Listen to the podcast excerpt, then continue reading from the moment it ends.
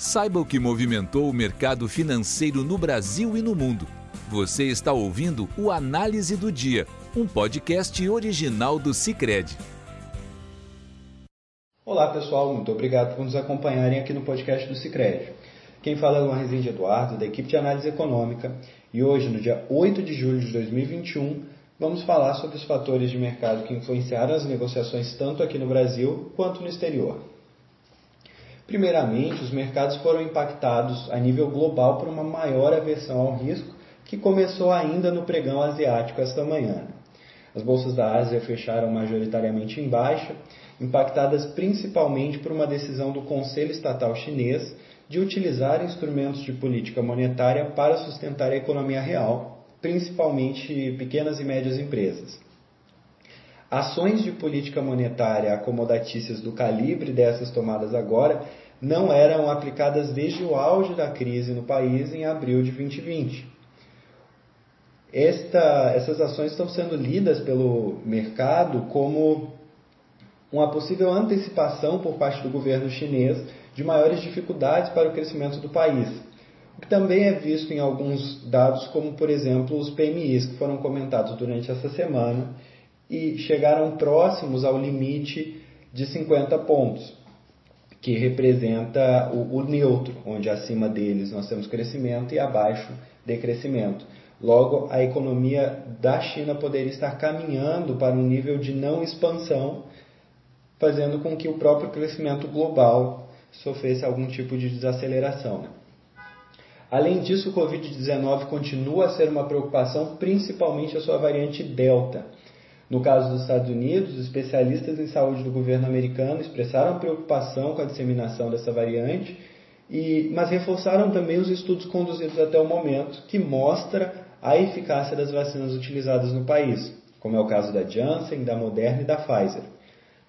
Uma vacina muito utilizada aqui no Brasil, a da AstraZeneca, em parceria com a Oxford, também se mostrou eficaz contra essa variante. No entanto, como essa versão do coronavírus é mais transmissível, ela vem impactando principalmente aqueles que ainda não foram imunizados.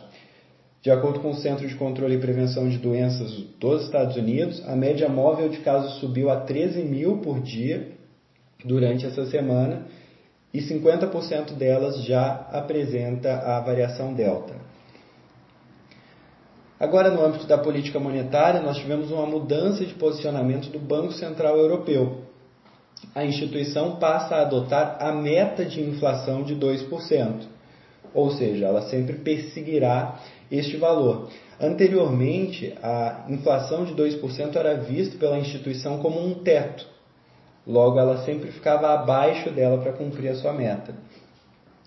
O Banco Central disse então que os preços podem subir um pouco acima da faixa por um período transitório, mas reforçou que não é um conceito igual ao de inflação média dos Estados Unidos, adotado pelo Federal Reserve no ano passado. Né? O conceito de inflação média americana é que momentos de menor inflação devam ser seguidos com momentos de maior inflação. A visão de mercado geral é que esta medida é estruturalmente mais acomodatícia, mas que não muda o panorama geral da, da política monetária da zona do euro. Ainda assim, esse conjunto de fatores gerou forte pressão nas bolsas europeias e o índice pan-europeu Stock 600 fechou em baixa de 1,72%. Nós tivemos baixas importantes nos principais ah, nas principais bolsas da região, como por exemplo a de Londres, que cedeu 1,68%, a de Frankfurt na Alemanha, que caiu 1,73%, e a de Paris, que cedeu 2,01%. Quedas ainda mais expressivas foram vistas em bolsas de, de menor uh, negociação, como por exemplo Milão, que cedeu 2,55%, e Madrid, que cedeu 2,31%.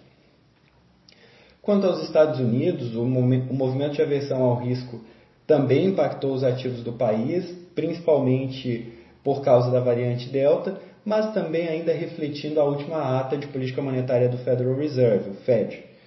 Apesar de ser visto como menos duro do que o mercado esperava, a ata, juntamente com as decisões do Banco Central chinês, geram especulações de que talvez as instituições estejam vendo um crescimento menos acelerado do que o, o previsto pelo mercado, o que pode indicar menor crescimento global daqui para frente.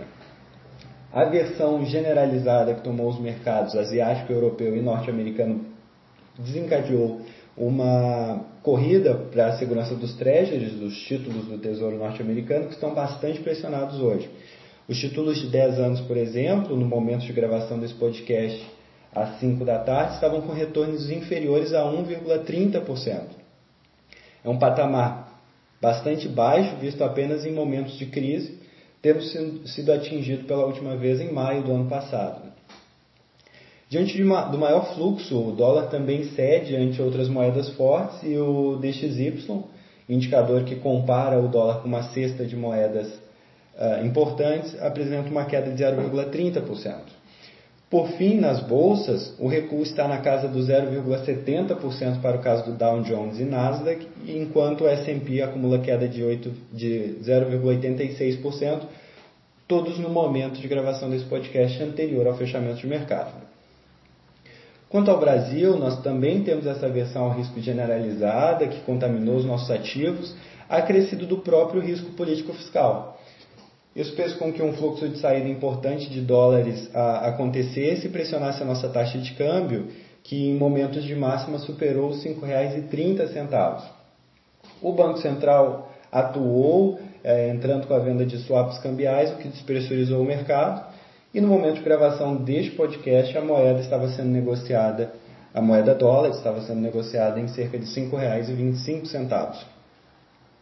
O movimento do real acabou impactando também a curva de juros, que está acumulando prêmios no pregão de hoje.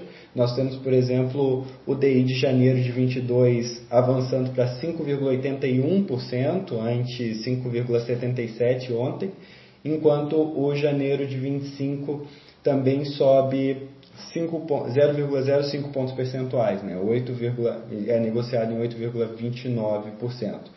O movimento aconteceu apesar da divulgação do IPCA abaixo do esperado. Né? A leitura do IPCA hoje pelo IBGE mostrou uma desaceleração em relação a maio, eh, onde ele apontou uma variação de 0,83%, enquanto agora em junho a variação foi de 0,53%.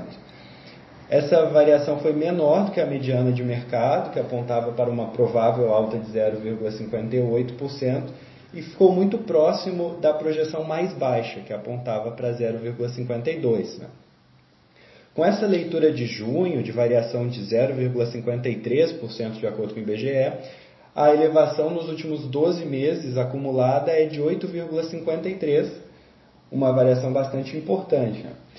Mas essa queda essa queda acentuada é explicada pela alta do, de preços dos itens monitorados, né, com destaque para energia elétrica e combustíveis, mas eh, salientamos que a pressão inflacionária persiste nos núcleos de inflação, ou seja, naquela parte menos volátil.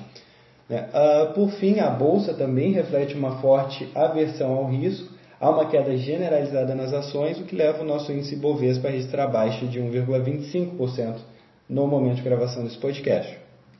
E com isso nós encerramos hoje, agradecemos a companhia de vocês e nos encontramos amanhã. Você ouviu o Análise do Dia, um podcast original do Cicred. Até a próxima!